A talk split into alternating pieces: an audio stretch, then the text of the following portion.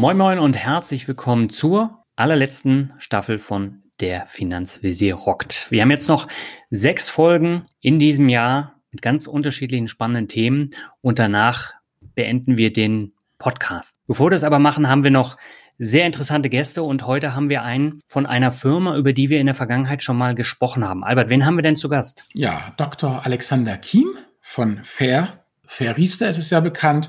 Und er ist ja einer der Gründer und hat sich dankenswerter bereit erklärt, uns hier mal Rede und Antwort zu stehen, was denn jetzt im März diesen Jahres hier so passiert ist an der Börse. Aber bevor wir jetzt dann einsteigen mit Herrn Dr. Kiem, ja, noch erstmal ein Wort von unserem Sponsor. Und da gebe ich doch wieder zurück an dich, Daniel.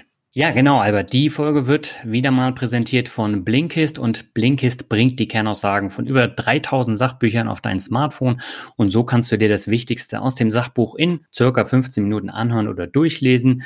Das Spektrum reicht von den neuesten Ratgebern bis zu den zeitlosen Klassikern, aber auch bis zu viel diskutierten Bestsellern aus mehr als 25 Kategorien. Und Albert, du hast wieder ein sehr spannendes Buch rausgesucht, was du zurzeit auch liest, was es bei Blinkist gibt. Welches ist es denn? Ja, genau, das ähm, ist von Andrew Lowe. Das heißt äh, Financial Evolution at the Speed of Thought. Und da geht es einfach darum, weißt ja selber, ich sage ja immer, die Märkte sind effizient, kauft ETF und du sagst, Moment, es gibt sehr wohl Trends, es gibt sehr wohl die Möglichkeit, ja, jenseits des Index und genau das äh, vereint Herr Loh in eben seiner Adaptive Markets Theorie und beschreibt es in seinem Buch sehr spannend und sehr interessant. Und wie gesagt, hier auf Blinkist lässt sich das eben auf 15 Minuten runtergedampft, die ganzen Essentials sich anhören. Und das Wunderbare ist eben, das ist ein Finanzbuch, ja, kommt aber komplett ohne Formeln aus. Also kann ich jedem nur empfehlen, der sich dafür interessiert, wie irgendwie Finanztheorie im 21. Jahrhundert gehen kann. Genau. Und die Blinks gibt es auf Deutsch und Englisch. Das ist jetzt ein englisches äh, Buch. Ja. Und äh, da gibt es natürlich dann auch nochmal eine ganz andere Auswahl als jetzt äh, auf dem deutschen Markt. Und das ist natürlich auch ein Vorteil. Und am Ende von diesen Blinks gibt es ja immer noch Tipps, Tricks und Lifehacks äh, zu diesen einzelnen Büchern. Und ähm, wen das Ganze interessiert, wer da mal reinschauen möchte, der geht auf blinkist.de slash Finanzvisier und äh, dort bekommst du dann 25 Prozent auf das Jahresabo Blinkist Premium. Du kannst es sieben Tage lang kostenlos äh, testen. Und für alle, die nach dem Blinks noch tiefer ins Thema einsteigen wollen, gibt's jetzt auch Hörbücher in voller Länge bei Blinkist. Blinkist wird B-L-I-N-K-I-S-T geschrieben. Also nochmal blinkist.de slash Finanzvisier. Und wir gehen jetzt ab zum Interview. Auf geht's. Während der Corona-Krise kam es zu einem großen Aufschrei beim Thema ETF-Riestern. Und um etwas Licht ins Dunkel zu bringen, was genau im März passiert ist, haben wir Dr. Alexander Kiem eingeladen. Er ist Mitgründer von Fair und Leiter der Produktentwicklung. Und bevor wir ins Thema einsteigen, erstmal herzlich willkommen bei der Finanzvisier Rocktech Kiem. Vielen Dank. Ja, schön, dass es geklappt hat. Ich habe jetzt mal eine Frage zu Ihnen vorweg. Wie wird man vom promovierten Wirtschaftsingenieur zum glühenden Verfechter der Förderrente, wie sie mal in der Welt beschrieben wurden? ja, äh, das habe ich mich auch lange gefragt. Also genau, ähm, wie Sie gesagt haben, ich war tatsächlich mal Ingenieur, also genauer gesagt eben Wirtschaftsingenieur mit Spezialgebiet Energietechnologie und Ressourcenökonomik. Mhm. Äh, ich habe dann gemerkt, dass man in dem Bereich eigentlich nur als Politiker wirklich was bewegen kann und technische Lösungen sich mitnichten von selber durchsetzen. Deswegen habe ich dann nach dem Diplom mich beim Deutschen Zentrum für Luft- und Raumfahrt in Richtung Verkehr weiterentwickelt, nur um zu merken, dass es in dem Bereich ja eigentlich noch schlimmer ist. Okay hatte da schon zunehmend den Schwenk von klassischen Ingenieurswesen zur Ökonometrie begonnen. Und da habe ich dann auch drin promoviert. Während der ganzen Zeit hatte ich aber schon ganz in Ruhe, so seit 2003, äh, mit zwei Freunden ein kleines Startup aufgebaut, was inzwischen dann ganz gut anfing zu skalieren. Mhm. Und just als ich dann am Scheideweg stand zwischen eben akademischer Karriere und Startup Rock'n'Roll, da kam Jens auf mich zu. Okay. Und das war eben genau diese Gründung von Fair. Jens hat mich in, über einen gemeinsamen Freund kennengelernt und mir abends in der Bar vorgeschlagen, Altersvorsorge zu disrupten. Ich weiß auch genau, was ich damals geantwortet habe. Ich habe gesagt, oh Gott, warte mal, da brauche ich erstmal noch ein großes Bier. ähm, sein Pitch war dann aber ziemlich gut und ich dachte zunehmend, okay, das ist so unsexy, das ist fast schon wieder cool. Den Rest gegeben hat mir dann die Tatsache, dass ich nach Hause ging nachher und in meinen Unterlagen mal geguckt habe, was ich eigentlich da so rumfliegen habe und fand einen VBL-Riester meines Arbeitgebers, dessen Zulageantrag ich eigentlich jedes Jahr aus Desinteresse und Überforderung weggeworfen habe, anstatt ihn auszufüllen. Äh, in dem Moment wurde mir dann klar, okay, das kann eigentlich nicht sein, dass es so im Argen liegt, was nach dem Dach über dem Kopf und sogar auch hierzulande noch vor dem Auto eigentlich das zweitgrößte Ausgabenthema eines Privathaushalts ist. Da muss was passieren. Und das war dann wirklich mhm. so, cool, lass das machen. Finde ich gut. Interessant. Das ist ja noch regulierter als die anderen beiden Sachen, wo Sie vorher am Start waren. Ja, ja, auf jeden Fall. Also das ist, das stimmt, das stimmt. Aber wir haben halt, also ich habe das Gefühl, man kann aber trotzdem da direkt was reißen. Also man kann ja nicht einfach ein Auto bauen. Da braucht man dann wirklich ein bisschen mehr Kapital. Also das kann man dann im nächsten Schritt machen, so Elon Musk mäßig. aber ähm, um einfach mal als Startup wirklich was zu, zu bewegen, ging da doch noch was. Aber natürlich klar in dem hyperregulierten Umfeld. Mhm.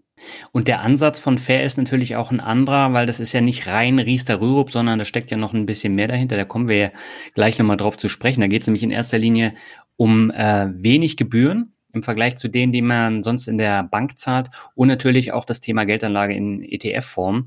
Da würde mich jetzt an der Stelle mal interessieren, wie verdient äh, Fair eigentlich das Geld, wenn es so günstig ist? Ja, also wir glauben sehr an gesunde und da gibt es ein schönes englisches Wort, alignte Anreize. Ähm, mhm. Also wir möchten selber möglichst nah rankommen an die Formel, je mehr du dein Ziel erreichst als Kunde, desto mehr Geld verdienen wir als Anbieter. Konkret mhm. heißt das, wir verdienen an den Assets under Management, also am Stand der Depots, ähnlich wie die TER eines ETFs. Okay. Ähm, nur ist es bei uns so, dass wir halt über extra garantierte Rentenkonditionen, wir haben extra garantierte Rentenkonditionen organisiert also diese Mindestumrechnungsfaktoren von Depotstand in Monatsrente, wenn dann eines Tages wie vorgeschrieben verrentet werden muss. Denn damit können wir dann den Kreis schließen von dem Ziel der Kunden, eine hohe Rente zu haben und unserem Verdienst als unser Ziel, weil man es ja direkt ineinander umrechnen kann. Äh, kleine Ergänzung dazu, wir nehmen äh, in jedem unserer Produkte eine im Markt überraschend hochwirkende jährliche Grundgebühr von 36 Euro, zu der wir auch stehen. Okay. Denn die Gebühr dient halt zur Deckung der Bürokratiekosten bei geförderter Altersvorsorge und das wollen wir nicht einfach so zwischen den Kunden umlegen. Bei Robotweisern geht das vielleicht, aber ich fände es einfach falsch, jemanden quer zu subventionieren, der nur einmal einfach 100 Euro in einen Riester-Vertrag legt, um zu gucken, was passiert. das heißt aber im Umkehrschluss, was zahle ich als Kunde pro Jahr? Also ich zahle jetzt in unserem äh, Verriester, zahle ich ähm, diese 36 Euro pro Jahr hm. plus 0,6 Prozent des äh, Depotstands. Okay. Also wie eine TR von 0,6 Prozent, die noch auf die allerdings sehr günstigen ETF-TRs draufkommt. Äh, Herr Kim, das habe ich jetzt nicht verstanden mit den Kosten pro Depotstand. Sie hatten noch vorher gesagt, das wird aber auch irgendwie umgerechnet. Also wenn ich jetzt 20.000 Euro praktisch drin habe, gespart habe, wird dann das ja, die Kosten von diesen 20.000 genommen oder, oder werden da irgendwelche Rentenpunkte umgerechnet? Vielleicht könnten Sie das nochmal erläutern. Sorry. nein, nein, also, also wirklich die, die simpelste Analogie ist die TER von einem ETF. Also äh, die Kosten betragen einfach 0,6 Prozent des Depots pro Jahr. Okay. So wie bei einem ETF die TER so 0,1 Prozent oder so ist oder 0,3 oder was auch immer. Ähm, okay. Und das ist das, was ich nur mit der Verrechnung meinte. Diese Grundgebühr von 36 Euro, die wird wirklich bei jedem Depot wie eben so eine Depotgebühr mhm. äh, berechnet und die wollen wir nicht, wie es bei Robo-Advisern zum Beispiel üblich ist, einfach auf Prozente umlegen, weil wir dann eben gerade die, die das nur zum Spaß mal machen und nicht ernsthaft Altersvorsorge mhm. betreiben wollen, eben quersubventionieren würden. Okay, verstehe. Also wenn ich jetzt 20.000 drin habe oder 50.000, dann bezahle ich praktisch 36 Euro jedes Jahr eben für die äh, einfach Verwaltungskosten plus nochmal genau. 0,6 Prozent auf die eben 20, 30, 50.000, die im Depot sind und fertig. Genau, beziehungsweise 0,4 Prozent bei Euro. Das ist günstiger. Gut, okay, gut. Dann habe ich das verstanden, danke. Mittlerweile gehört Fair ja zu Raisin, der Mutter von Weltsparen. Das ist ja Mitte 2019, glaube ich, dazu gekommen. Mhm. Warum dieser Schritt? Warum nicht weiter als eigenständiges Startup? Ja, also äh, wir, wir Gründer äh, von, von, von Fair und von Raisin sind sehr ähnlich, so No-Bullshit-mäßig drauf und kannten uns auch schon vorher länger. Okay genau wie Raisin waren ja auch wir keine Casting-Gründung, also so, ich habe einen Inkubator und suche mir drei Ex-Berater und dann ist das Startup fertig, ähm, sondern tatsächlich jeweils drei Privatleute, die sich zusammengetan haben, um ein konkretes Problem zu lösen und dann erst hm. später auf Suche nach Investoren gingen. Jetzt waren Thomas und Frank, also zwei der beiden Gründer, auch übrigens zwei unserer über 20 Business Angels, die wir dann für die Finanzierung im Laufe der Zeit bei Fair angesammelt haben. Mhm. Und damit hatten wir ohnehin schon eine gute Basis und einen langen Kontakt. Naja, und letztes Jahr kam es dann immer mehr so zu dem Vorschlag, uns äh, dort zu integrieren und die Plattform zu verbinden, weil es auch ein guter Zeitpunkt war. Also ist auch kein Geheimnis, dass zum Zeitpunkt des Verkaufs wir Fair-Gründer noch knapp die Mehrheit hatten und damit ja auch so ein bisschen im Driver's Seat dann mitentscheiden konnten, okay, wie machen wir jetzt weiter? Also das auch zu dem, als Antwort auf die Frage, warum genau dann? Ja. Die Idee war irgendwann immer sowas in die Richtung, aber genau dann, weil wir dann sagen konnten, dann landet es auch in guten Händen. Äh, und, und ähm, im Ergebnis haben wir jetzt halt eine gemeinsame Plattform für Tages- und Festgeld, ETF-Investments und Altersvorsorge. Also es ist halt ein, ein rundes Ding. Es ist nicht irgendwo drangehängt und auch nicht einfach alleine weiter betrieben, sodass dann irgendwann ne, man auch einfach überlegt, okay, äh, wer hat da jetzt äh, das Sagen, sondern so ist es perfekt. Und wir sind jetzt ja auch bei, bei Raisin eben für den Bereich entsprechend zuständig. Mhm. Und das heißt, als Kunde habe ich dann aber auch noch weitere Vorteile. Das heißt, ich habe ein einheitliches äh, Dashboard und ich habe eine breitere Produktpalette. Habe ich darüber hinaus noch weitere Vorteile? Also das ist ja schon was. ähm, aber also wir natürlich, es ist ja jetzt noch nicht lange her. Ähm, Im Moment mhm. klappt es schon gut, dass man wechselseitig die äh, die Produkte schon schon kaufen kann und jetzt nicht irgendwie alles äh, äh, mit mehrfach Accounts machen muss. Ähm, das ja. wird natürlich zunehmend zusammengeführt und im Ergebnis ist natürlich genau das, dass man eben aus einer Hand alles als Dashboard sieht. Natürlich kann man dann irgendwann auch drüber reden, ähm, äh, was passiert dann mit ja, Bonus, wenn man irgendwie mehr als ein Produkt hat und so weiter. Aber grundsätzlich geht es uns darum, dass man wirklich weiß, ich kann aus einer Hand vernünftige Produkte, die jeweils Kostenführerschaft haben und von der Produktqualität klar sind und transparent sind, kaufen und dann nachher auch verwalten. Okay. Das ist so das Ziel. Super.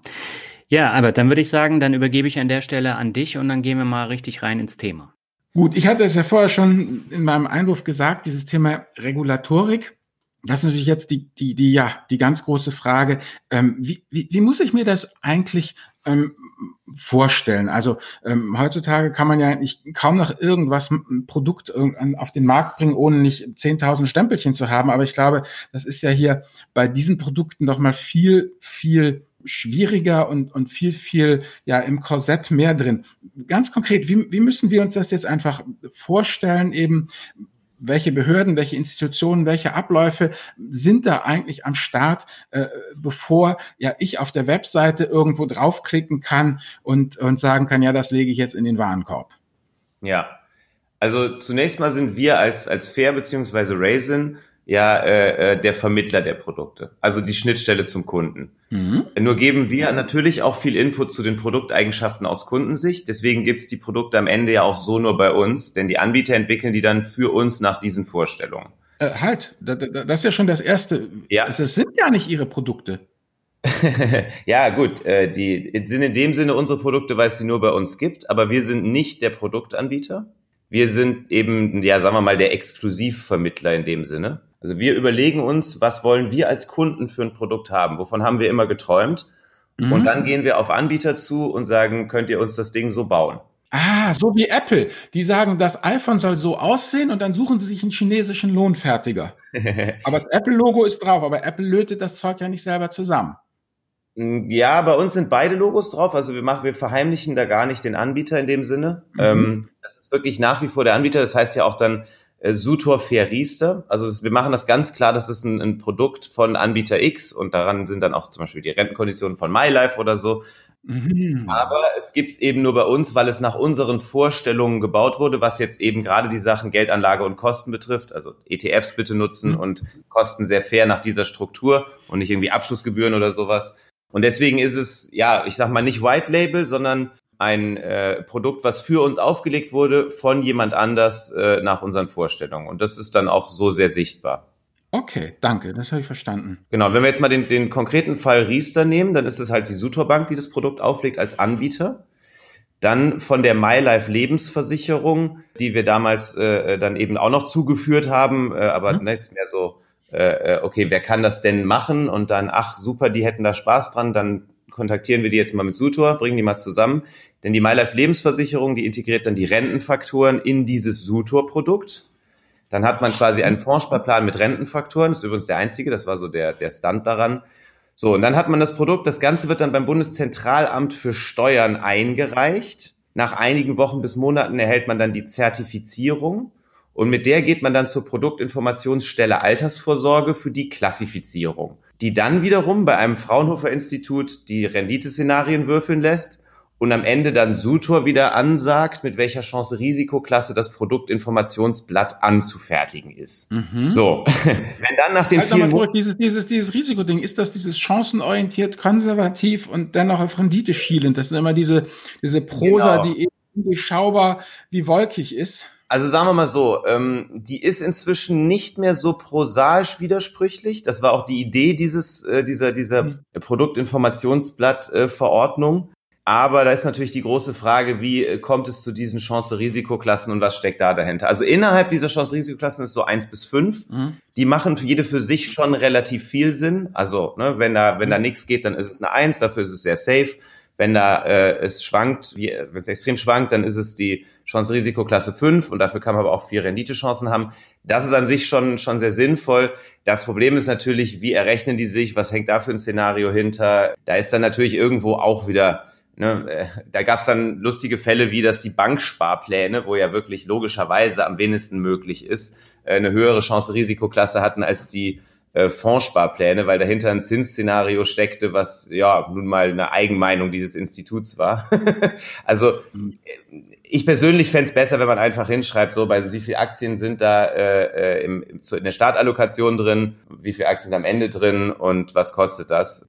Aber irgendwo hat sich das eingebürgert, das sieht man ja auch an anderen okay. Produktinformationsblättern, dass das dann ausartet. Jetzt nochmal für, für mich als Dummer, nochmal kurz rekapitulieren, es wird ja noch komplexer. Also wir haben jetzt die Firma Fair, die gesagt hat, wir haben eine tolle Produktidee. Mhm. Dann gehen sie zu einem, der ihnen das bauen kann, in dem Fall Sutor und die MyLife. Die machen mhm. dann ein Produkt. Und jetzt wird dieses Produkt ja einen Beipackzettel, wie man es aus der Medizin kennt. Und diesen Beipackzettel, den haben wir uns jetzt gerade organisiert, korrekt? Genau, den aber auch die Zertifizierung. Also das ist ganz wichtig. Man darf nicht einfach sagen, ich habe hier einen Riester und ich habe da auch einen Beipackzettel für, weil man kriegt diesen Beipackzettel erst, wenn man überhaupt eine Zertifizierung hat. Bei der Zertifizierung wird zum Beispiel habe ich schon vergessen da alles drin. Genau, ja, ja, das ist Wahnsinn. Das ist richtig viel Aufwand. Gut, also ich habe ein zertifiziertes Produkt. Das ist praktisch in der Medizin wäre das dann sozusagen, ich habe die ganzen klinischen Tests gemacht. Es ist richtig. keiner dran gestorben. So, also wir haben jetzt ein Produkt, das Produkt ist durch die klinischen Tests durch, niemand ist gestorben. Jetzt kann er mir die Beipackzettel machen. Jetzt haben wir also einen Beipackzettel und ein zertifiziertes Produkt. Aber ich vermute, das ist noch lange nicht das Ende der Fahnenstange.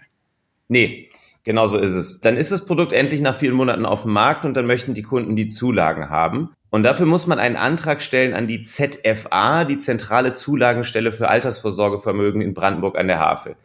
Deren Formular kann man aber dann wirklich nicht so leicht verstehen. Das war das Ding, was ich früher immer weggeschmissen hatte. Mhm. Und deswegen haben wir da eben die Möglichkeit, bei uns wiederum, jetzt sind wir wieder bei Fair im Cockpit, eine einfach verständliche Dauervollmacht an die Sutor Bank, den Anbieter, äh, auszustellen, denn die übernehmen das dann Jahr für Jahr. Und man muss nur noch in dem Formular anklicken, ich habe jetzt geheiratet oder ich verdiene jetzt mehr oder ich habe jetzt Kinder und dann geht der Rest automatisch. Das ist eben auch so die Serviceleistung, dass man dann nicht sich durch dieses Riesenformular kämpft, Jahr für Jahr, um Zulagen zu kriegen, sondern einfach nur noch anklickt, wenn sich an der Lebenssituation was ändert. Gut, und jetzt ist das Ding rund.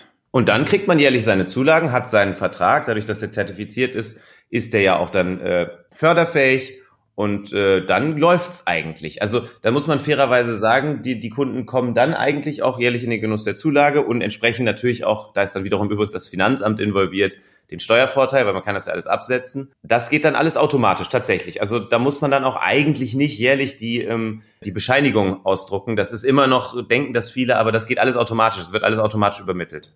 Wollte gerade fragen, also das, was dann praktisch sich übers Jahr in dem Produkt getan hat, was steuerlich relevant ist, das wird dann praktisch von Sutor, vermute ich mal, als dem Produktentwickler direkt ans Finanzamt übermittelt. Richtig. Okay, gut. Also mit anderen Worten, grob gesprochen, wenn ich mich für dieses Produkt entscheide, dann bin ich so bürokratiefrei, wie es eigentlich geht und kann auch sicher sein, dass die ganzen Vorteile, die ich da äh, genieße, wenn ich eben meine Mitteilungen mache, dass sich meine Lebensumstände geändert haben, dann auch ähm, ja eingepflegt werden vom Finanzamt. Genau, genau so ist es. Das ist ja das Ziel der Übung. Genau, ich habe mal eine ganz kurze Frage zwischendurch. Und zwar auf der Fair-Seite wird ja auch ganz transparent gezeigt, was jetzt die Sutorbank und was jetzt die MyLife Lebensversicherung macht. Denn äh, bei Fairista und Fairurup, äh, da verwaltet die Sutorbank dann alle Einzahlungen und die Auszahlung der Rente erfolgt dann durch die Lebensversicherung von MyLife. Genau, das muss man übrigens auch so machen. Also in Deutschland, das okay. ist Teil dieser Regulierung. Äh, es ist nun mal vorgeschrieben, äh, kommen wir ja gleich noch zu, dass man eine Beitragsgarantie anbietet und eben, wenn man verrentet, eine Leibrente hat. Also man kann nicht sagen, ich hätte gerne nur 20 Jahre, weil ich huste schon und rauche eh dauernd, ähm, sondern äh, ähm, das muss immer bis zum Lebensende und das dürfen in Deutschland nur Versicherer. Also Biometrierisiken dürfen nur Versicherer aufnehmen. Hat gute Gründe, aber natürlich auch Lobbygründe, ist wie immer. Und äh, äh, deswegen muss das Geld dann eben bei einer Versicherung verrentet werden. Kleiner Pro-Tipp, man kann es aber auch kündigen zu Rentenbeginn und hat dann zinsloses Darlehen zur Geldanlage bekommen. Das ist aber eine andere Geschichte. Okay, danke. Okay, und die BaFin spielt da gar keine Rolle. Nee, also die BaFin ist grundsätzlich bei Riester erstmal gar nicht involviert. Okay. Und man darf auch nicht vergessen, die BaFin ist ja zunächst auch mal rechtsauslegend. Also die BaFin guckt sich an, was, was, was veranstaltet da der Gesetzgeber. Und das muss ich dann anwenden, um eben zu gucken, ob es den Banken allen gut geht. So, also so habe ich die BaFin verstanden. Man muss fairerweise sagen, wir haben mit der BaFin auch nie irgendwie Kontakt gehabt. Also wir sind ja ein mhm. Vermittler Fintech. Das heißt, wir sind, das soll sich eines Tages ändern, aber wir sind ja tatsächlich nach der Gewerbeordnung von der IHK beaufsichtigt, beziehungsweise vom Gewerbeamt. Sie haben diesen 34F oder 34F, was? Genau, ja, genau. Und nicht mal dieses KWG-Ding. Nee, also. Das reicht die 34 Ich würde jetzt nicht versprechen, dass das immer so bleibt. Also man, man hat ja gerade die Idee, ähm, ja, das hat, das hat aber ganz simple Gründe. Also beispielsweise, wenn man jetzt ein Portfolio, ein Musterportfolio anbietet und dann äh, wird mein ETF zugemacht oder so. Dann müssten ja theoretisch alle Kunden klicken, okay, ich möchte jetzt stattdessen den Ersatz haben oder so. Da gibt es dann einige, die sagen, können das, können das nicht automatisch machen. Aber nichtsdestotrotz äh, ist genau so, wir sind quasi einfach ein, ein einfach nur ein kleiner Vermittler, der äh, nur eben spezielle Produkte für sich auflegen lässt. Hat natürlich auch den Vorteil, dass wir gar nicht so tun, als ob wir da wahnsinnig zaubern in der Geldanlage äh, äh und, und Voodoo mhm. machen, und bei Rürup, das ist ganz wichtig, wählen die Kunden ja auch ihre ETFs selber aus. Aber zurück zur BaFin. Die BaFin beaufsichtigt Sutor. Äh, ich kenne da gar nicht die, die, äh, die, die genauen Workings und wie oft man da sich wie unterhält oder so, aber es ist eben die ganz normale Bankenaufsicht. Und die achten natürlich auch darauf, dass Sutor eben das, was Sutor da anbietet, auch einhalten kann. Logischerweise. Und das ist dann aber entsprechend vorgeschrieben, auch der BaFin wiederum vorgeschrieben. Die können ja nicht sagen, ja, nee, so ist okay, äh, sondern logischerweise die, die halten sich ja daran, was eben in der Regulierung steht. Und die ist äh, im Moment noch national, aber die wird eben auch europaweit jetzt schon harmonisiert. Okay. Und da kommt dann ohnehin demnächst was Neues. Das, das war das, was ohnehin wir erwartet hatten, dass sich da äh, auch noch ein europäisches Update ergibt. Das ist jetzt auch noch nicht mhm. da, aber da sollte sich zu Mitte nächsten Jahres ohnehin was tun, weil das ja in mehreren Ländern äh, gibt es ja Garantieprodukte und das muss dann irgendwann vereinheitlicht sein. Okay, gut. Ich denke, dann haben wir das jetzt erstmal mit der Regulatorik soweit verstanden verstanden, was da alles gemacht werden muss. Und das, was wir eben besprochen haben, das gilt jetzt für Riester und Rürup gleich, ne? Dieser Weg. Genau, also diese, diese, diese Zertifizierung und Klassifizierung und so weiter, das ist bei Riester und Rürup gleich. Was bei Rürup ähm, wesentlich einfacher ist, ist natürlich diese, dieses Zulagenthema, weil es keine Zulagen gibt, sondern nur in Anführungszeichen einen Steuervorteil, den aber in Massen. Das ist ja wesentlich größer, was man da absetzen kann. Und dadurch, dass man da nicht ganz so viele Zahlungsströme mit den Zulagen hat, ist bei Rürup dann auch etwas günstiger. Aber ansonsten ist es das gleiche in Grün, ja. Und ich meine, wir haben mit den mit diesen ganzen Stellen auch eigentlich eine ganz, ganz gute Zusammenarbeit, sofern wir mit denen überhaupt in Kontakt stehen, weil einige mhm. tun sich natürlich schwer, diese komische Vertriebsbude mit Produktahnung, wie wir uns gerne nennen, mhm. So einzuordnen. Aber man muss sagen, es gibt da auch schon viele gute Gespräche langsam zu so Punkten wie, wie, wie können wir das ganze Fördersystem weiterentwickeln, wie vereinfachen wir diese Verwaltung.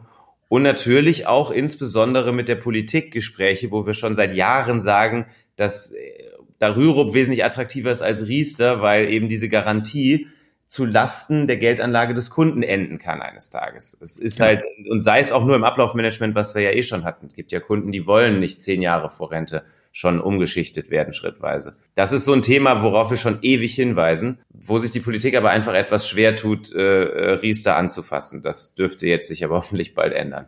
Genau, das ist eigentlich jetzt auch mal das Stichwort, denke ich. Wir haben das jetzt ja besprochen sieht auf dem Papier sehr gut aus, aber es hat ja doch etliche Tücken gegeben. Und ich glaube, da hatte Daniel jetzt noch mal ein paar Fragen genau zu dem Thema. Mhm. Genau. Ich habe es ja eingangs schon äh, angesprochen, im März während des Corona-Crash, da wurden diese Tücken ja erstmals richtig deutlich. Und das Spannende war, wir hatten im Februar ein Interview, da ging es äh, um Rürup und Riester und genau der Punkt wurde dann auch äh, im Interview vorher schon angesprochen und einen Monat später ist es dann tatsächlich eingetreten.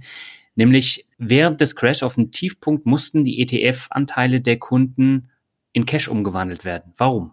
Ja, also, was da passiert ist, ich meine, ich sag mal so grundsätzlich, das hatte ich ja vorher schon gesagt, im Gegensatz zu dem Rüro-Produkt haben wir ja bei Riester nicht nur die Sutor Bank involviert, sondern eben auch die Sutor Vermögensverwaltung. Das ist klar, weil wenn ein mhm. Anbieter eine Beitragsgarantie geben muss, dann kann er natürlich nicht sagen, der Kunde wählt aus, wie angelegt wird. Das kann man ja nicht bringen. Ja. So, und die Sutor Vermögensverwaltung äh, hat dann im Endeffekt gemerkt, okay, wir haben nicht nur den schnellsten Crash bislang, das darf man nicht vergessen, also er war ja gar nicht so riesengroß, aber der Crash war ja sehr, sehr schnell. Wenn mhm. man sich das anguckt, äh, so schnell, auf einmal ging es noch nie runter. Das ist aber zunächst mal ja noch innerhalb der, der Parameter gewesen. Die hatten ja sich da auch Szenarien ausgerechnet, dass da waren wir übrigens jetzt auch nicht so im Detail involviert. Also das ist ja ein Punkt, das, das muss ein Anbieter ja auch machen und das ist ja auch äh, vernünftig gemacht. Das Problem ist jetzt, dass parallel zu diesem, zu diesem ganz schnellen Verfall, das kann man auch schön nachgucken, da können wir auch noch mal ein paar Grafiken raussuchen, die Zinsen anfingen so stark zu wackeln. Und mhm. zwar vor allem die Zinsen für eben diese langen Laufzeiten. Also wenn man jetzt sagt, man hat noch 30 Jahre Laufzeit, dann kann man ja als Bank nicht einfach sich aussuchen, wie man diese Garantieverpflichtung darstellt, sondern das ist klar vorgeschrieben, da gibt es Zinssätze und diese Zinssätze fingen vor allem wegen Italien wahnsinnig an zu schwanken. Okay. Also das ist das, das muss man sich mal angucken, wie diese Zinskurven von Deutschland oder allen europäischen Staaten sich in der Mitte März entwickelt haben.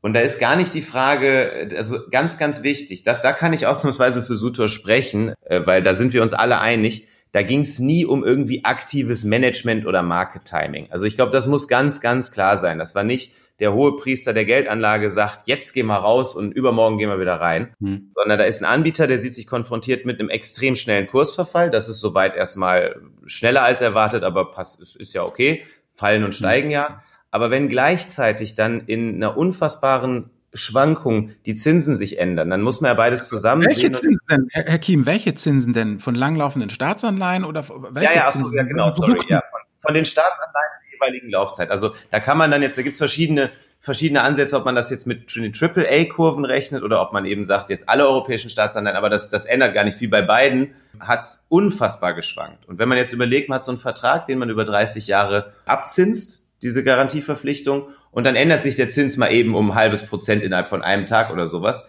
Das sind ja Größenordnungen, die sind Wahnsinn. Und am nächsten Tag geht's dann wieder in die andere Richtung. Das heißt also mhm. die Kalkulierbarkeit, ja, einfach nur, wenn ich jetzt, also ich spreche, ich kann da jetzt nicht sagen eins zu eins für Suto, aber das ist erstmal mathematisch ja logisch. Also ich, ich gucke mir das an und sage, okay, was, was ist meine Garantieverpflichtung? Ah, Moment, die ist so viel, ach nee, so viel, ach nee, ist zehnfache, ach nee, ist halt das die Hälfte, ach nee, eigentlich nix. So, das ist halt ein Wahnsinn.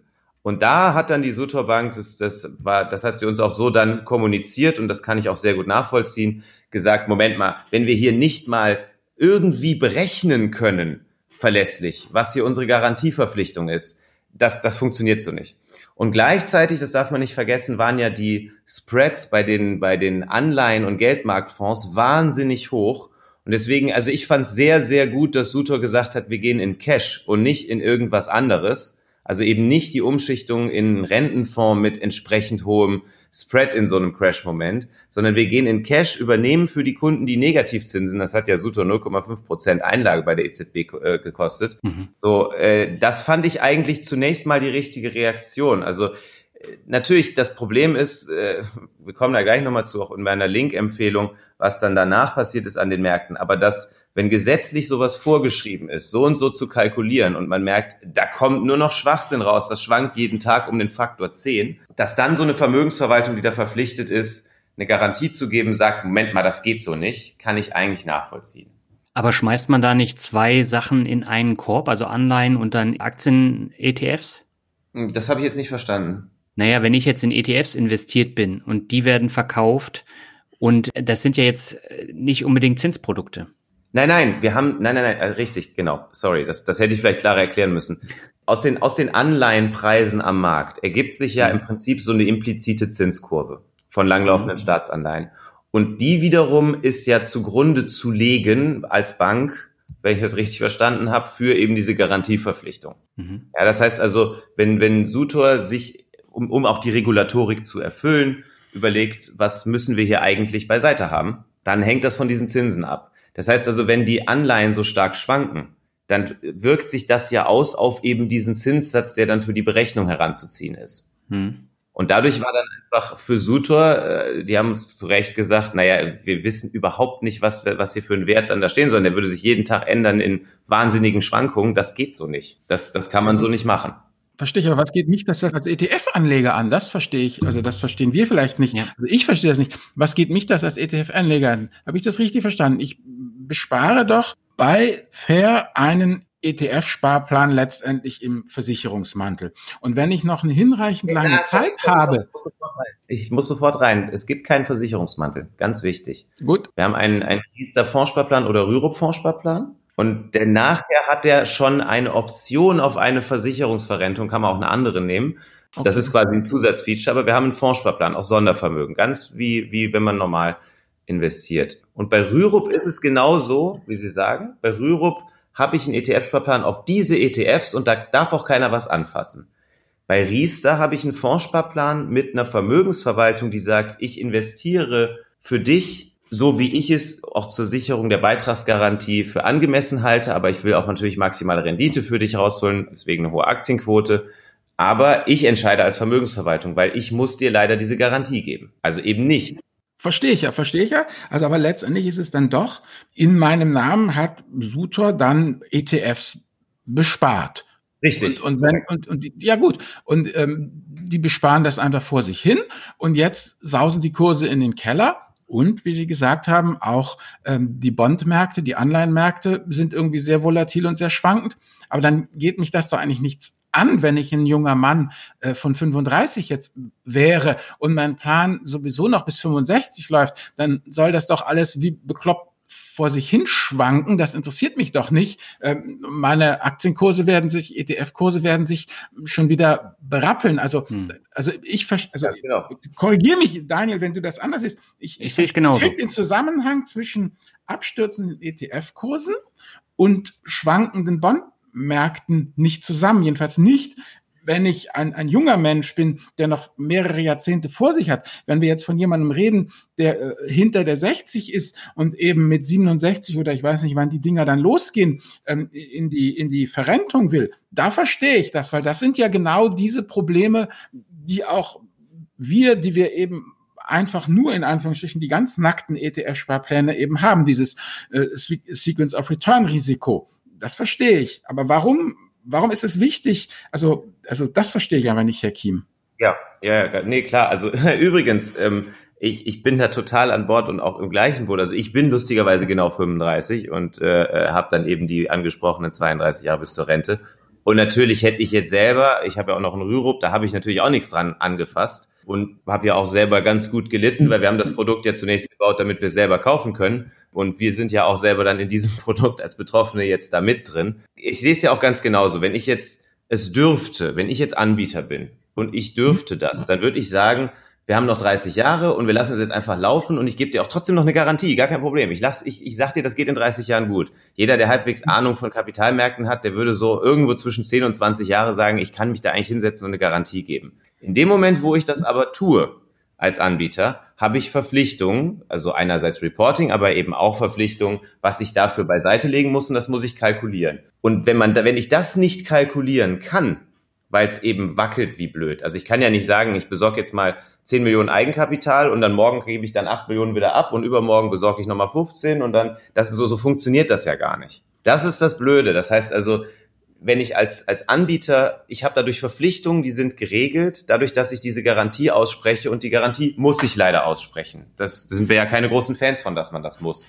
Gut, gut, also dann, dann nochmal zurück. Also ich habe jetzt 20, ich habe jetzt 20, 10.000, dann kann man einfach hin. 10.000 Euro sind jetzt in meinem ETF-Portfolio drin. Und dann müssen Sie mir eine Garantie geben, und zwar darauf, dass in 30 Jahren sich daraus die Summe X garantieren lässt. Und genau. äh, sozusagen, ja, aber das Entscheidende ist ja, das muss dann ja sozusagen, diese Garantie wird berechnet aufgrund der heutigen Zinsen und muss sozusagen dann auch heute vollstreckbar sein. Also äh, es muss jederzeit immer im grünen Bereich sein. Auch nein, nein, wenn man sagt, nein, nein, das interessiert mich ja nicht. Keine Garantieverzinsung. Also der, der, sonst müsste der Vertrag ja immer im Plus sein. Das ist ja, das so schlimm ist es nicht.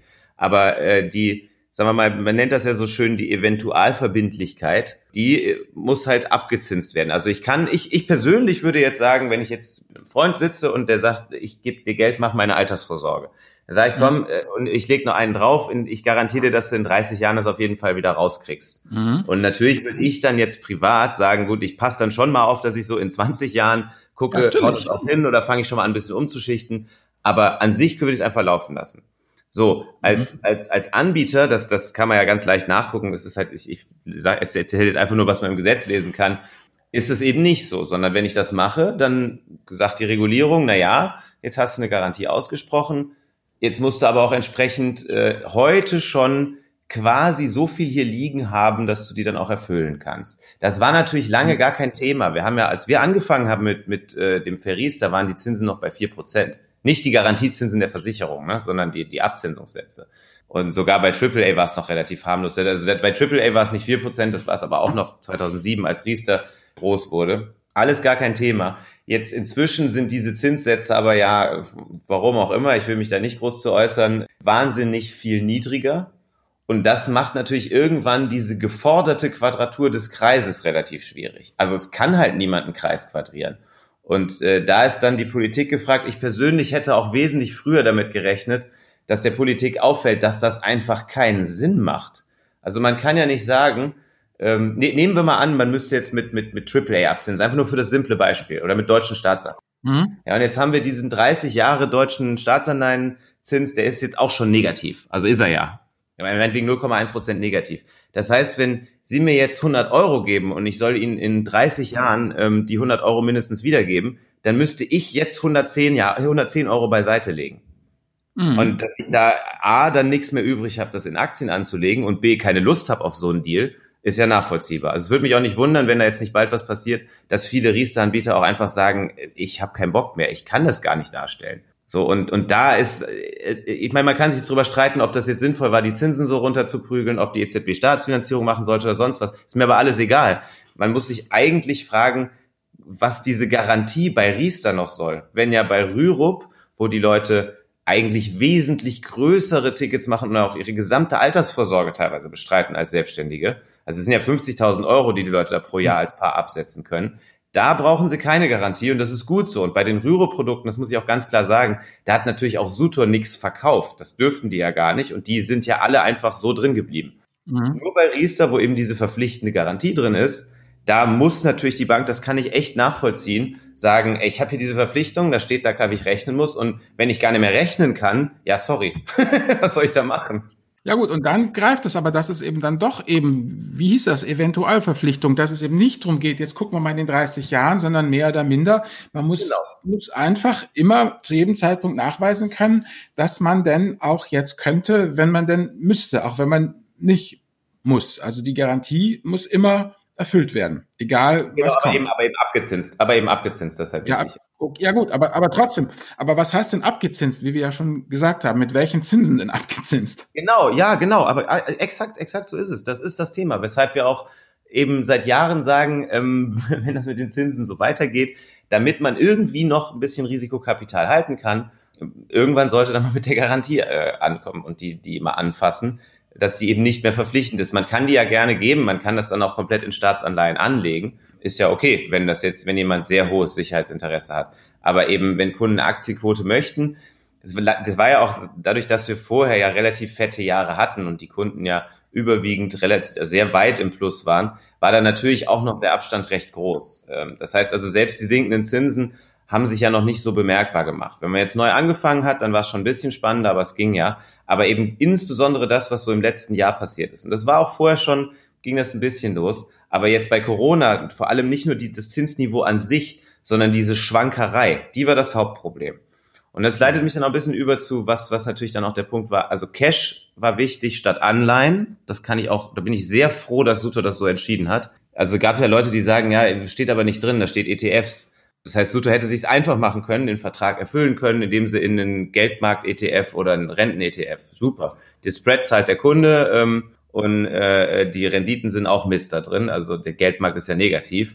Bin ich sehr froh, dass. Noch ganz kurz, Spread, was ist der Spread für unsere Hörerinnen und Hörer? Ach, sorry, okay, klar. Also der Spread ist ja die Differenz zwischen den Geld- und Briefkursen, also dem Kurs, den ich kriege, wenn ich das in einen ETF kaufen möchte, und der äh, dem Kurs, den ich kriege, wenn ich ihn verkaufen muss, so ungefähr. Okay. Das hatte man natürlich gerade in, bei, bei den Corona äh, Wacklern, also Mitte März, einen sehr hohen Spread, weil eben sehr viele Marktteilnehmer gleichzeitig, vor allem automatisch, dann aus Aktien raus sind und in dem Moment Anleihen gekauft haben.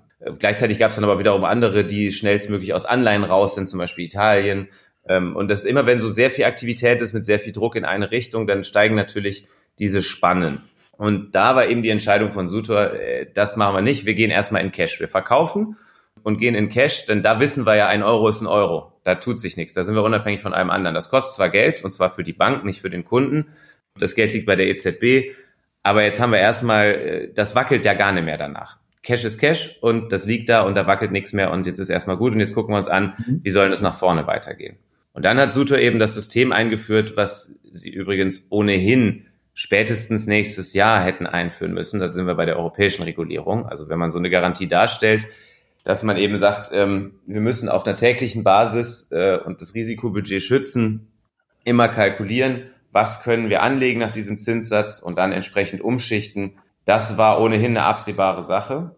Äh, jetzt nicht schon immer absehbar, sondern jetzt in letzter Zeit, es war aber noch vor Corona, äh, wurde es deutlicher, dass die europäische Regulierung eben auch in diese Richtung geht. Also auch da glaubt man noch, sagen wir mal, da glaubt man nicht an die Quadratur des Kreises, aber da hat man eine klare Vorstellung, wie eben diese Garantien berechnet und geschützt werden sollen. Aber immerhin, das sieht man übrigens an dem europäischen Altersvorsorgeprodukt, was eines Tages kommen soll, das PEP, da ist die Garantie schon auch nicht mehr verpflichtend, weil die eben wissen, man kann den Kreis nicht quadrieren. Ich kann nicht auf der einen Seite sagen, lieber Anbieter, so und so hast du die Garantie zu rechnen. Du kannst eben nicht nur sagen, guck mal, ich bin so groß und mir geht's so gut, äh, ich kann dir das in 30 Jahren schon zahlen, weil genauso wie du glaube ich an den Kapitalmarkt und weiß, wie das funktioniert, äh, sondern ich muss jetzt das heute schon X beiseite legen und trotzdem muss ich dir es versprechen.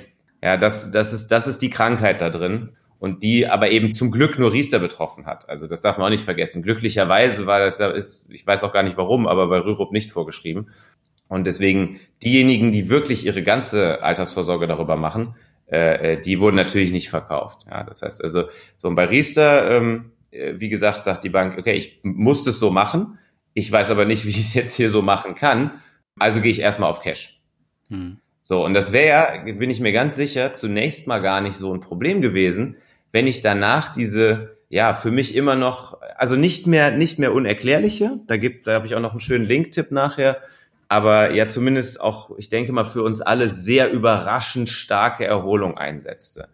Äh, also ne, man hat gerade mindestens ein Quartal Wirtschaftsleistung verloren und danach erholt sich plötzlich sofort alles wie so ein Automatismus. Also das widerspricht ja auch eigentlich der Idee, wofür Kurse mal da waren.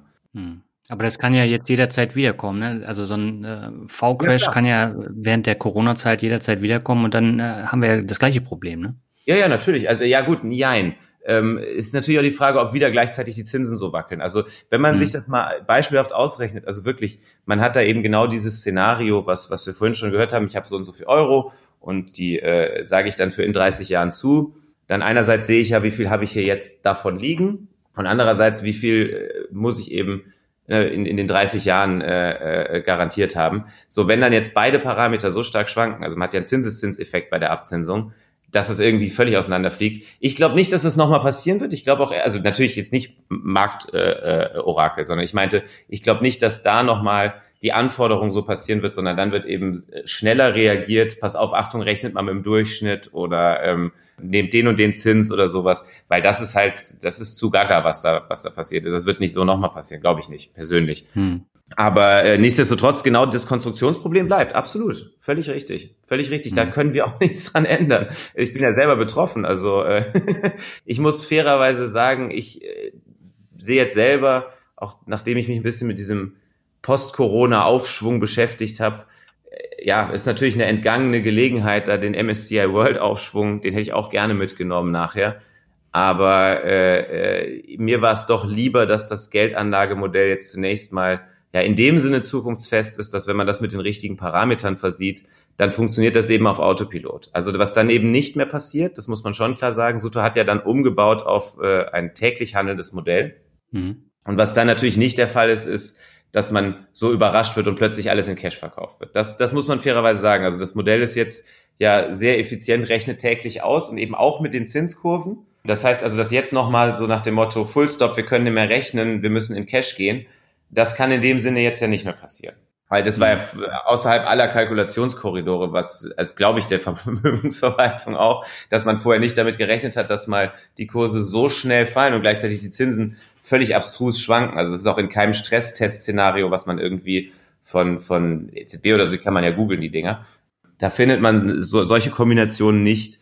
Und nichtsdestotrotz ist das Modell jetzt eben es passt auch schön zu ETFs, wenn man die ja börsentäglich handeln kann und auch sehr effizient. Deswegen handeln die ja Kleinstorders. Also die Kunden sagen immer, hoch, wieso wurden da jetzt drei Cent gekauft? Aber das ist ja nicht eine Order, sondern Sutor macht ja nur vier Orders am Tag ähm, oder je nachdem wie Fonds, also Anzahl Fonds mal zwei. Für jeden Fonds gibt es jeden Tag eine Kauforder und eine Verkaufsorder für alle Kunden zusammen optimiert über den günstigsten Market Maker und äh, je nachdem bei kleinen Tickets die Börse. Das ist so, als würde man sich eine Order teilen mit ein paar tausend Leuten.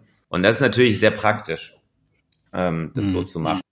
Äh, das heißt, die handeln da jeden Tag so fein ziseliert. Also wenn jetzt sowas wie Corona nochmal passiert, dann merkt er ja jeden Tag schon, wie, wie weit kann ich jetzt gehen, was kann ich noch halten. Das ist natürlich viel Handeln, aber im Gegensatz zu einem Privatdepot kostet das ja wirklich nichts. Also kann Suto auch gebrochene praktisch deine, das ist ja nicht nur ganzzahlige äh, Anteile, die sie an ETFs dann kaufen und verkaufen, weil ich glaube ja nicht, dass es glatt ausgeht, wenn sie alle äh, äh Riester-Kunden dann addieren. Genau, also äh, ist richtig, also schon gar nicht, die Einzelkunden sowieso nicht ganze, die können natürlich Bruchstücke haben. Nein, nein, die, die, die Einzelkunden ist ja egal, aber was nachher rausgeht, was das Bezugssystem genau. verlässt. Genau, genau. Also da, da ist natürlich, also erstmal bei so vielen Kunden ist ja am Ende, wenn man überlegt, anteilig, was bleibt da an Bruchstücken übrig, das ist ja nichts. Äh, aber ja, so wie die meisten anderen äh, äh, Depotbanken hat natürlich Suto auch einen kleinen Abwicklungsbestand, wo immer ein bisschen was liegt. Aber das ist, das ist ja wirklich verschwindend gering. Also, nee, das ist aber ein Triumph der Technik. Das ist ja eben einfach jetzt super. eben möglich, Absolut. Dass, dass, man, dass man kann es bündeln, man kann eben diese paar Orders machen, man kann es einfach mit mit Excel dann einfach auf die Leute verteilen und der eine kriegt 0,000053 genau. Anteile und der andere 0,5712 Anteile genau. und fertig ist klar. Und dann genau. eben die gebrochenen Teile werden dann halt so über den, den, den Ausgleichsbestand der Bank ausgeglichen und fertig ist genau. die Laube. Nein, das, das finde ich ja, das ist ja bei Weltsparen auch dieses, ähm, dass diese Depots da ja eben auch sehr effizient gehandelt werden können. Ich meine, mit 50 Euro kann ich äh, jeden Monat da irgendwie sieben oder acht oder neun ETFs besparen. Das ist natürlich, ja, das kann ja als Privater gar nicht. Genau, das ist halt, das ist halt der entscheidende Punkt. Also deswegen, ich, äh, wir hatten natürlich auch überlegt, okay, wollen wir das jetzt, wollen wir dann erst den, die Transaktionen bei den Kunden machen, wenn da mehr als ein Euro bewegt wird. Aber ich sage mir, weil manchmal ist ja auch so, dass das, was soll diese Pseudo-Exaktheit? Aber das ist nicht Pseudo-Exakt, sondern das ist einfach das Rechenergebnis und dann wird es gekauft und dann hat man halt drei Cent an einem Tag umgeschichtet. Warum nicht? Wüsste ich nicht, was dagegen spricht. Wenn das mathematisch rauskommt, um es optimal zu machen, dem einen Kunden tut es garantiert nicht weh, dass er drei Cent umgeschichtet hat, weil die Order ging ja auch ohne ihn raus für alle Kunden. und die ist halt für alle gemeinsam und das ist dann günstig. Das, was halt nur so schade ist, dass dieses Modell, was ja Sutor ja, also die, man hat und die haben uns ja gesagt, wenn diese diese europäische Neuregelung 2021 kommt, dann sowas in der Art ist dann eh äh, mehr oder weniger vorgeschrieben. Das, das, ich finde das Modell auch persönlich ziemlich cool. Also es ist wirklich eine sehr effiziente Art, so eine Garantie die ja leider vorgeschrieben ist, möglichst schadfrei einzuhalten. Also schadfrei im Sinne von, dass es jetzt nicht die Rendite total killt, wie wenn man zum Beispiel alles beiseite legt, was man für die Garantie braucht und dann nur den Rest anlegt. Das wäre die einfachste Variante. Aber dann bleibt ja nichts übrig. Und das, was so schade ist, dass dieses Modell halt jetzt so ein bisschen, ja, als, als Post-Corona-Maßnahme dann, dann wirkt und eben nicht äh, wie das, was es eigentlich ist, was nämlich wirklich, ja, besser kann man eine Garantie nicht hinkriegen. Problem ist dann auch, dass man eine Garantie hinkriegen muss, klar. Aber diese, diese, wenn ich eine Garantie darstellen muss, finde ich dieses System schon cool. Auch wenn es natürlich für den ja üblichen Buy-and-Hold-ETF-Anleger, die wir ja auch sind und auch ganz klar unsere, diese Philosophie haben, natürlich etwas skurril wirkt, da drei, vier Cent am Tag hin und her zu schichten. Oder eben auf einmal auch mehr, wenn es enger wird und dann nachher wieder zurück. Ja, das äh, klar. Hm. Aber wir haben uns jetzt ausführlich über Riester und Rürup in ETF-Form unterhalten. Und wenn man da so sieht, was da alles dahinter steckt, da ist man als Kunde alles aber beileibe nicht flexibel, oder? Ach, ich finde das immer etwas schade ähm, mit diesem Flexibilitätsargument. Ähm, sagen wir mal so, bei den klassischen Verträgen war das definitiv der Fall. Und das war auch einer der Gründe, warum, also was uns dazu bewogen hat, das besser zu machen. Äh, weil wenn man jetzt zum Beispiel eine hohe Abschlussgebühr zahlt, äh, dann hat man die ja gezahlt auf Betrag X und nächstes Jahr hat man dann einen anderen Job oder lässt sich scheiden oder so und dann passt die ganze Rechnung nicht mehr. Äh, das ist wirklich unflexibel. Also auch dieser Oldschool-Ansatz, ich lasse mich feierlich drei Stunden beraten für die nächsten 40 Jahre meines Lebens äh, und glaube, ich habe dann den Masterplan und eine Woche später reicht meine Frau die Scheidung ein. So, das, da glauben wir gar nicht dran. Das muss schon sehr flexibel bleiben. Und wir haben ja auch nirgendwo so Mindestbeträge oder sowas. Kann man ja jeden Tag mit dem Schieberegler ändern, ohne dass man da irgendein Problem mit hat. Das ist schon mhm. sehr flexibel. Insbesondere bei Riester habe ich natürlich auch wirklich, ich kann das ja jeden Tag platt machen, wenn ich will, und versteuere dann die Gewinne. Falls ich über 62 bin, versteuere ich sogar nur die Hälfte der Gewinne. Ab da ist Riester schon billiger, als äh, hätte ich es in ein Depot gelegt. Mhm. Ähm, und wenn ich dann aber sage, nee, ich äh, ziehe es sogar länger durch, und nehmen die Rente. Das rechnen wir alles aus in unserem Profi-Rechner. Das kann man also für die, die es ganz genau wissen wollen, unter fair.de slash Rechner. Da kann man wirklich so mit Detailkennzahlen, Cash to Cash, also wirklich, was habe ich am Ende Cash einbezahlt und was kriege ich am Ende Cash raus, dann sehen, das ist eigentlich die einzige Möglichkeit, auch wenn ich nur ganz normal ansparen will, den, den Markt zu schlagen. Und nämlich schlicht, weil ich noch einen, einen Förderungshebel habe. Was jetzt aber blöd ist, und da stimmt das mit der Flexibilität, ich habe im Moment den Konflikt, entweder nutze ich, also wenn ich, wenn ich Riester nutze, da habe ich natürlich keine Flexibilität bei der Geldanlage. Das ist aber wirklich das Einzige. Also der Rest äh, wüsste ich nicht, was bei Riester nicht flexibel wäre. Ähm, es ist nur diese Geldanlage, denn ich kann ja auch sagen, ich lasse den zum Beispiel bis 83 laufen als Endalter und nehme mir dann ab 60 selber ein bisschen was raus oder lasse ihn auch einfach nur laufen und, und mache ihn am Ende platt als für, für die Vererbung ist eigentlich so flexibel wie ein Depot, nur mit einem Förder-Overlay, nennen wir es mal, was das dann zwar kompliziert macht, aber eigentlich nicht unflexibel. Mhm. Und bei Rürup ist die einzige, aber harte Unflexibilität, dass man eben verrenten muss nach der derzeitigen Regulierung ähm, und dadurch eben am Ende die Versicherung drin hat. Jetzt muss man aber auch da sagen, also bei vielen, ich sage jetzt mal, Normalverbrauchern, ab 70 gibt es da auch viele, die haben keine Lust mehr, sich um Geldanlage zu kümmern oder wüssten dann auch nicht ganz zu Unrecht auch nicht, wie viel Aktienquote sollten sie dann wirklich fahren oder wie machen wir das am besten. Das ist für einige auch sehr angenehm und ja übrigens auch, hängt ja auch damit zusammen, dass der Rürup ja teilweise die gesetzliche Rente ersetzt für Selbstständige. Dass man dann sagt, da muss es eine Versicherung sein und wenn dann jetzt die Leute sagen, naja, diese Sterbetafeln, die sind aber viel zu konservativ. Da steht ja drin, ich muss 180 werden oder 120 oder sowas da immer in irgendwelchen Artikeln steht äh, das stimmt, dass die sehr konservativ sind, aber da gibt es einen kleinen Denkfehler, nämlich wenn die zu konservativ sind, dann das Geld, von denen die dann doch gestorben sind, also wenn diese Sterbetafeln zu konservativ sind und wir sterben alle doch 30 Jahre früher, als da drin steht, dann muss das Geld, was dann noch im Pott ist, zu 90 Prozent mindestens an die anderen Sparer verteilt werden und darf eben nicht vom Versicherer behalten werden. Das ist so ein Missverständnis, was viele haben. Also ich bin beileibe kein Freund von Versicherungen, aber ähm, man kann auch nicht so tun, als ob da immer nur diese ultrakonservativ garantierten Werte rauskommen würden, die wirklich schlecht sind. Also was soll man denn da sagen?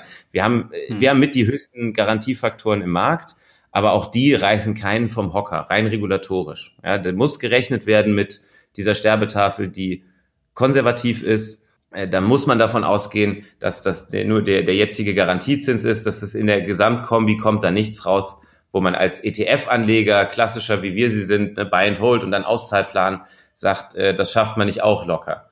Aber mhm. was dann viele verschätzen, ist eben, dass wenn dann eben doch die Leute nicht so spät sterben, wie mal angenommen werden musste, dass eben, und dann, wenn die Geldanlage dann auch doch besser läuft als mit dem heutigen Zinssatz, ähm, das muss alles ausgeschüttet werden. Das heißt, dann haben wir eben doch mehr Rente und das macht es ein bisschen leichter. Also man muss da aufpassen, was man vergleicht. Und ja, dann hat man bei Rürup eben die Inflexibilität in der Auszahlphase, aber vorher kann ich machen, was ich will. Okay. Aber dann würde ich sagen, kommen wir jetzt zur Medienempfehlung oder hast du noch eine Frage? Nur noch eine ganz kurze abschließende Frage, nur noch mal zum Thema, wie soll ich sagen, wenn die Garantie ja aufgeweicht wird oder weniger Garantie da ist oder gar keine Garantie mehr da ist, warum soll ich dann überhaupt noch sowas machen? War das nicht trotz allem Geschimpfe und Gefluche nicht doch diese, ja, das Alleinstellungsmerkmal und das, ja, eben das Verkaufsthema so nach dem Motto, mit uns hast du, wenn auch vielleicht gering, so doch das Langlebigkeitsrisiko abgedeckt oder glauben Sie, dass es bei der Garantie bleibt, nur dass die eben dann anders berechnet wird, wenn ich das ja genau verstanden habe, tagesgenau praktisch immer geguckt wird, ähm, wie viel Aktie können wir uns leisten und dann genau wird das gemacht. Oder wird die Garantie so aufgeweicht, dass es nachher keine Garantie mehr gibt? Also ich glaube, natürlich hat diese Garantie, ähm, das ist aber so ein bisschen auch die, ja, wo es alles herkommt aus der Versicherungs- und Versicherungsvertriebsecke, ja, so ein, so ein, so ein Verkaufseffekt, keine Frage. Also das ist ja, die, der ganz, die ganze Altersvorsorgebereich ist ja, äh, ne, bisherige Vertriebswege, da gab es ja sogar Beratungspflichten ähm, oder mhm. ne, immer wieder gebetsmühlenartig, wie unabdingbar das ist. Das ist ja so, als dürfte ich kein Auto fahren, ohne es mir im Autohaus verkaufen, ich meine, beraten zu lassen. Und Autos sind jetzt auch durchaus komplex. Äh, das war, glaube ich, ein ziemliches Verkaufsding. Und natürlich auch für den, für den Staat recht angenehm, dass man sagen kann, äh, wenn wir hier die Privatwirtschaft auf eure heilige Altersvorsorge loslassen, dann ist es wenigstens garantiert. Ich glaube, so langsam, ich glaube nicht, dass der, also ich, da kann ich jetzt wirklich nur raten, aber ich kann mir nicht vorstellen, dass das äh, politisch die, ja sagen wir mal, Hinterlegungs- oder Berechnungsvarianten der Garantie angefasst werden. Äh, das weiß ich nicht, aber ähm, das stelle ich mir jetzt schwieriger vor, als zu sagen, okay, wir sehen das mit dem Garantiezeug, das ist wirklich Mist. Das macht alles kaputt, dass wir dauernd Garantien verlangen. Es sei denn, wir müssen davon den Staat finanzieren, aber äh, das ist in Deutschland ja zum Glück noch nicht so dringend, weil das wäre ja auch eine Variante. Mhm. Das hat man mit den Versicherern früher so gemacht. Ihr müsst Staatsanleihen nehmen, damit es mindestens irgendeinen gibt, der die kauft. Und das ist natürlich ganz angenehm, wenn man das mit einer Garantiepflicht macht. Ich glaube aber, dass so langsam der Druck auch da ist, dass die Leute einfach keine Lust mehr haben, gar keine Rendite zu kriegen, weil es eine Garantiepflicht gibt. Ich persönlich glaube, dass die ähnlich wie eben aus Europa schon vorweggenommen, gibt es übrigens auch in Europa eigentlich nur Deutschland und Frankreich, die so ganz krasse Garantiefetische in ihrer Geschichte haben.